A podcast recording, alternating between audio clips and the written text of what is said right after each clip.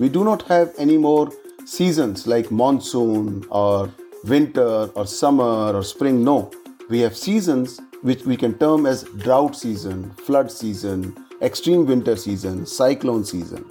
Keine Jahreszeiten mehr, sondern nur noch verschiedene Phasen von Extremwetter.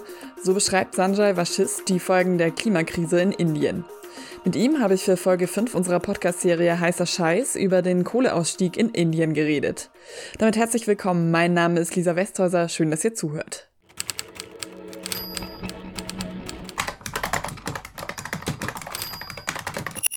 Heißer Scheiß. Klimadebatten und Bewegungen.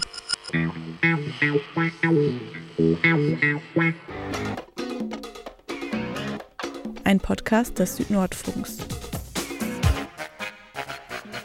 Ja, in unserer Podcast-Serie Heißer Scheiß stellen wir Kämpfe für Klimagerechtigkeit im globalen Süden vor. Nach der Klimakonferenz in Glasgow Anfang November fand ich es spannend, mit einem Aktivisten aus Indien zu sprechen, denn in vielen Medien kam Indien ein bisschen wie der Schurke der Konferenz rüber, als das Land nämlich, das zusammen mit China einen internationalen Kohleausstieg verhindert hätte, auch auf Druck der indischen Regierung ist im Abschlussdokument jetzt nur noch die Rede davon, die Kohlenutzung zu reduzieren, nicht aber ganz aus ihr auszusteigen. Indien deswegen als Klimaschurken darzustellen, das greife aber viel zu kurz und übersehe mal wieder globale Gerechtigkeitsaspekte beim Thema Klima. Das haben viele AktivistInnen besonders aus dem globalen Süden kritisiert, unter anderem eben Sanjay Vashist. Sanjay, der ist Direktor des Climate Action Network South Asia, CAN South Asia. CAN ist ein internationales Netzwerk von Klima-NGOs, das es schon seit 1989 gibt. Und auch Sanjay arbeitet schon Jahrzehnte zu dem Thema Klimapolitik im Raum Südostasien. Mit ihm habe ich über die Klimakonferenz in Glasgow gesprochen und darüber, wie ein gerechter Kohleausstieg in Indien aussehen könnte. Zuerst habe ich ihn aber gefragt, welches Bild er im Kopf hat, wenn er an die Auswirkungen der Klimakrise auf Indien denkt. Es gibt viele solche Bilder, die ich auch selbst in meiner Arbeit gesehen habe. Eines davon ist, als ich bei einer Community an der Küste war und sie sagten, da, bei dieser Welle, das ist, wo unser Haus früher stand. Oder die Menschen, die an einem Fluss wohnen und schon dreimal umziehen mussten, weil das Flussbett immer weiter erodiert.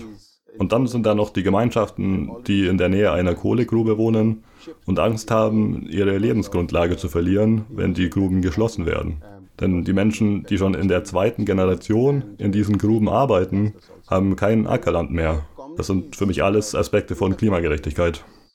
So many such pictures I recall uh, certainly, uh, you know, brings again brings back the climate justice aspect. Die Klimakrise ist eine riesige Bedrohung für Indien. Laut einer Studie von Anfang dieses Jahres haben die Extremwetterereignisse in drei Vierteln des Landes immer mehr zugenommen.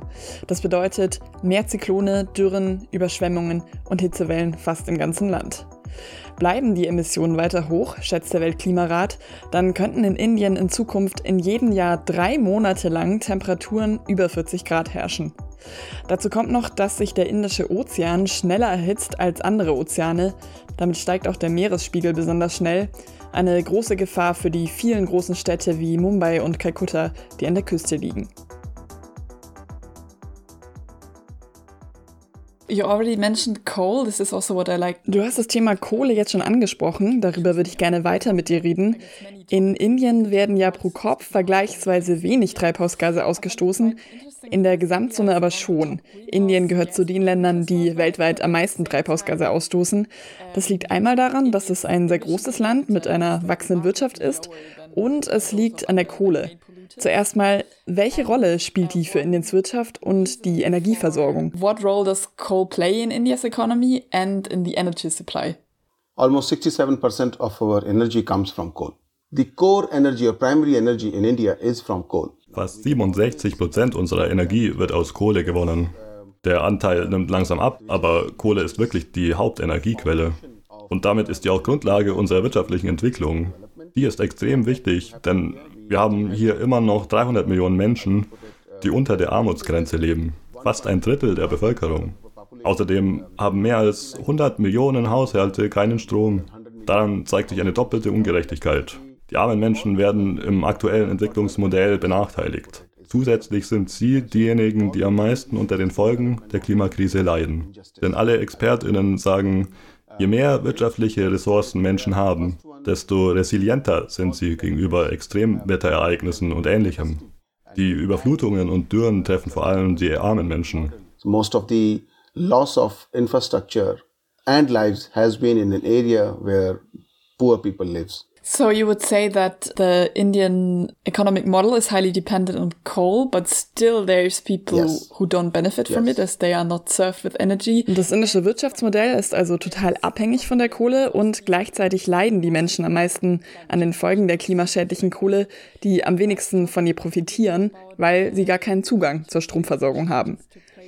Ich würde gerne mit dir über die letzte Klimakonferenz reden, die COP26 26 in Glasgow. Da konnten sich die Staaten ja am Ende nicht auf einen Kohleausstieg einigen, was viele als Rückschlag sehen. Einige BeobachterInnen haben dafür China und Indien verantwortlich gemacht. Wie siehst du das, gerade vor dem Hintergrund, dass Indien so viel weniger Treibhausgase pro Kopf ausstößt als die USA und Europa? How do you see this result or this setback against this background? Glasgow COP you know, first time showed very positive signs of including fossil fuels in the cover text. Erst hat die COP in Glasgow wirklich Hoffnung gemacht, weil es das erste Mal war, dass fossile Energieträger in die Abschlusserklärung sollten. Es gab erst einen Vorschlag der G77, dem Zusammenschluss von Entwicklungsländern, ganz aus der fossilen Energiegewinnung auszusteigen. Das bedeutet keine Kohle mehr, kein Öl, kein Gas. Aber das wollten Großbritannien, die USA und Saudi-Arabien nicht. Die wollten nur einen Kohleausstieg, aber an Öl und Gas festhalten. Die indische Regierung hatte also keine andere Wahl, als am Interesse des Landes festzuhalten. Denn nur aus der Kohle auszusteigen und gleichzeitig an Öl und Gas festzuhalten, das hätte bedeutet, dass hauptsächlich die Entwicklungsländer sich umstellen müssen. Öl und Gas nutzen vor allem die reichen Länder, weil sie teurer sind. Kohle ist viel billiger und vor allem ärmere Länder sind von der Kohle abhängig. Ein reiner Kohleausstieg kam für Indien also nicht in Frage, weil es bedeutet hätte, dass Indien etwas ausbaden muss, was eigentlich die reichen Länder verursacht haben. Die reichen Länder hätten weiter ein Recht darauf gehabt, Treibhausgase auszustoßen und gleichzeitig den armen Ländern ihr Recht genommen, wirtschaftlich voranzukommen. This would have led to a very injustice outcome, totally tilted in favor of developed countries and, and protecting their uh, right to pollute and uh, threatening the right to develop in the developing countries. Ich war während des Interviews ein bisschen überrascht davon, wie sehr Sanjay die indische Regierung in Schutz nimmt. Ich glaube aber, er wollte vor allem einen Punkt für HörerInnen aus Deutschland klarmachen, nämlich ja, in absoluten Zahlen ist Indien im Moment die Nummer drei der Länder, die am meisten Treibhausgase in die Atmosphäre blasen. Und ja, Indien ist ziemlich abhängig von der Kohle und das ist die Regierung bisher noch nicht genug angegangen. Aber Indien hat insgesamt viel weniger zur Klimakrise beigetragen als der globale Norden. Denn die Treibhausgasemissionen pro Kopf sind, wie gesagt, in Indien überdurchschnittlich niedrig. Um das einmal mit einer Zahl greifbar zu machen, für das Jahr 2019 geht man davon aus, dass eine Person in Deutschland im Durchschnitt für 7,75 Tonnen CO2 verantwortlich war. In Indien waren es nur 1,69 Tonnen. Der Ausstoß pro Kopf ist in Deutschland also viereinhalb Mal so hoch wie in Indien. Und historisch gesehen ist Indien für viel, viel weniger Treibhausgase verantwortlich als Europa und die USA. But now one could say, jetzt könnte man aber sagen, das ist auch eine ziemlich bequeme Ausrede für die indische Regierung, sich nicht groß um einen Ausstieg aus der Kohle zu kümmern. Was würdest du darauf antworten? How would you respond to that? Well, I would also say India is already phasing out its coal. Ich würde sagen, dass Indien die Kohlenutzung ja schon herunterfährt. Tatsächlich hat Premierminister Modi Anfang November so weitgehende Ankündigungen gemacht, dass selbst wir als zivilgesellschaftliche Akteure überrascht waren. Einmal hat er angekündigt, dass Indien bis zum Jahr 2030 eine Milliarde Tonnen Treibhausgase einsparen wird. Eine Milliarde Tonnen, das würde bedeuten, dass Indien seine Emissionen bis 2030 um 22 Prozent reduziert. Und er hat gesagt, dass Indien die erneuerbaren Energien und Atomkraft so hoch fährt, dass wir keine zusätzlichen Kohlekraftwerke mehr brauchen. Indien hat also schon mit seinem Kohleausstieg angefangen, der eine riesige Aufgabe ist, weil wir so abhängig von der Kohle sind. Und das alles macht Indien völlig ohne finanzielle Hilfen von den reichen Ländern. Das ist für mich eine große Ungerechtigkeit. Die Klimakrise, die wir jetzt erleben, ist eine Folge der historischen Emissionen des globalen Nordens. Aber jetzt geht es so viel um die zukünftigen Emissionen von Ländern wie Indien. Deswegen würde ich sagen, doch, Indien kümmert sich schon, unabhängig von den anderen Ländern, um den Kohleausstieg. Und das, obwohl die Regierung noch vor drei Jahren gesagt hat, dass wir an der Kohle festhalten. Aber wir spüren die Klimakrise hier eben extrem. Wir haben keine Jahreszeiten mehr wie Sommer, Monsunzeit, Winter oder Frühling. Wir unterscheiden nur noch Zeiten der Dürre, der Flut, der extremen Kälte, der Zyklone. Das ist die Welt, in der wir jetzt leben. And we are living in that kind of world now. You describe kind of the Lass uns auf einen weiteren Aspekt schauen. Der Kohleabbau in Indien ist ja mit vielen Konflikten verbunden. Besonders indigene Gemeinschaften wehren sich an vielen Orten gegen den Tagebau. Wenn du von dieser Perspektive aus auf das Thema schaust, wie bewertest du dann den Umgang der Regierung und der Konzerne mit der Kohle? And on the behavior of the coal um, enterprises. Land acquisition for coal mining has been the most uh, non-transparent process in India, unfortunately. Ja, wie die Konzerne das Land kaufen, auf dem Kohle abgebaut wird, ist wirklich sehr intransparent. Besonders die Rechte der indigenen Bevölkerung wurden dabei verletzt. Die großen Konzerne konnten dabei immer auf die Regierung zählen, wenn sie sich natürliche Ressourcen angeeignet haben. Außerdem ist die Luftverschmutzung und die Verschmutzung der Böden in den Kohlerevieren sehr hoch, also vor allem im Nordosten bzw. Osten Indiens.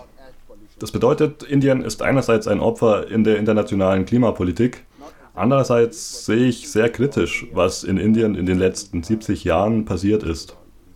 Deswegen haben wir auch eine soziale Bewegung rund um die Themen Wasser, Wald und Land. Die ist auch beim Climate Action Network South Asia organisiert. Diese Bewegung setzt sich dafür ein, dass fossile Energieträger zuerst nicht weiter ausgebaut werden und wir dann ganz daraus aussteigen. Aber wir müssen auch aufpassen, was mit den indigenen Gemeinschaften passiert, die in den Kohlerevieren leben. Sie sind seit zwei Generationen von der Wirtschaft rund um die Kohlenutzung abhängig. Wie der Kohleausstieg für diese Menschen gerecht gestaltet werden kann, dafür haben wir aktuell noch kein Modell. How to ensure energy transition which is which ensures justice and equity for these communities it is important. Uh, there is no model as such, but this needs to be looked into. VertreterInnen von indigenen Gruppen in Indien, die äußern sich deutlich negativer über die indische Regierung und ihre Kohlevorhaben, als Sanjay das in unserem Gespräch getan hat. In einer Erklärung im November kritisieren sie, dass Premierminister Modi zwar auf internationalem Parkett auf Grün macht und ankündigt, Indien bis 2070 klimaneutral zu machen, gleichzeitig plant seine Regierung aber sogar neue Kohleminen. Und die seien, so sagt es die Organisation Survival International, zu 80 Prozent auf dem Land indigener Gruppen. Ein Beispiel ist der Hasdeo-Wald im Bundesstaat Chhattisgarh. Hier gibt es schon zwei Minen und der Konzern Adani plant noch eine dritte.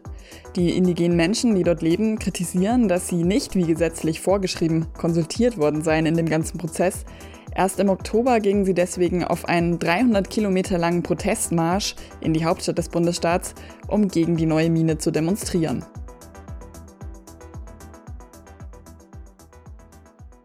Ja, da wurde been my next. Du hast es gesagt, es gibt noch kein Modell, wie man mit den Menschen umgeht, die bisher eben auch indirekt vom Kohleabbau leben.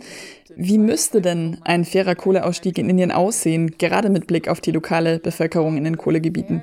Coal phase out look like? There are no guidelines on how to compensate those whose economy, whose livelihoods, whose way of income will be impacted. Erstmal ist es so, dass die Interessen der lokalen Bevölkerung, die von der Kohle abhängig sind, nirgends vertreten werden.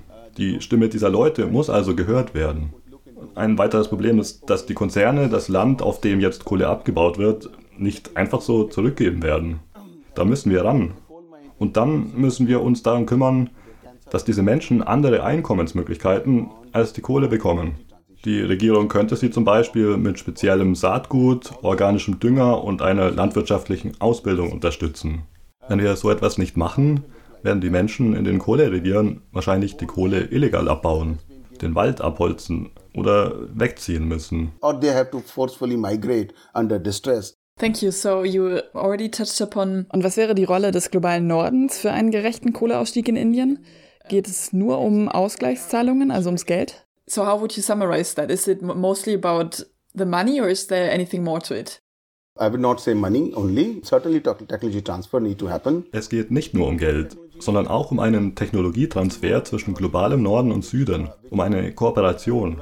Denn wir brauchen das Wissen über erneuerbare Energien, Solarenergie zum Beispiel. Aber vor allem muss Indien sein ganzes Entwicklungsmodell so ändern, dass Klimagerechtigkeit im Mittelpunkt steht. Which is anchored on climate justice. If you are allowed to kind of Als letzte Frage, wenn du mal versuchst zu träumen, wie sehe ein klimagerechtes Indien ohne Kohle aus? Without coal. Without coal, uh, climate just in India, my utopia would be those who are impacted. Meine Utopie wäre, dass die, die gerade unter der Klimakrise leiden, zum Beispiel weil ihre Ernte wegen der Dürre kaputt geht, dass die in Zukunft von erneuerbaren Energien leben können. Das wäre ein fairer Ausgleich. I think that would ensure a lot of justice to uh, those who are impacted. Sanjay Vashist vom Climate Action Network South Asia. Mit ihm habe ich mich für die fünfte Folge von Heißer Scheiß über den Kohleausstieg in Indien unterhalten. Zum selben Thema hat Sanjay auch einen Kommentar für weather.com geschrieben. Den haben wir euch in den Show Notes verlinkt. Da findet ihr auch einen Bericht von verschiedenen internationalen Klima-NGOs dazu, wie ein fairer globaler Kohleausstieg gelingen könnte. Ihr findet diesen Podcast und auch die anderen Folgen von Heißer Scheiß auf unserer Webseite unter iz3w.org und auch auf Spotify und in allen gängigen Podcast-Apps. Damit sage ich Tschüss, mein Name ist Lisa Westhäuser und ich freue mich, dass ihr zugehört habt.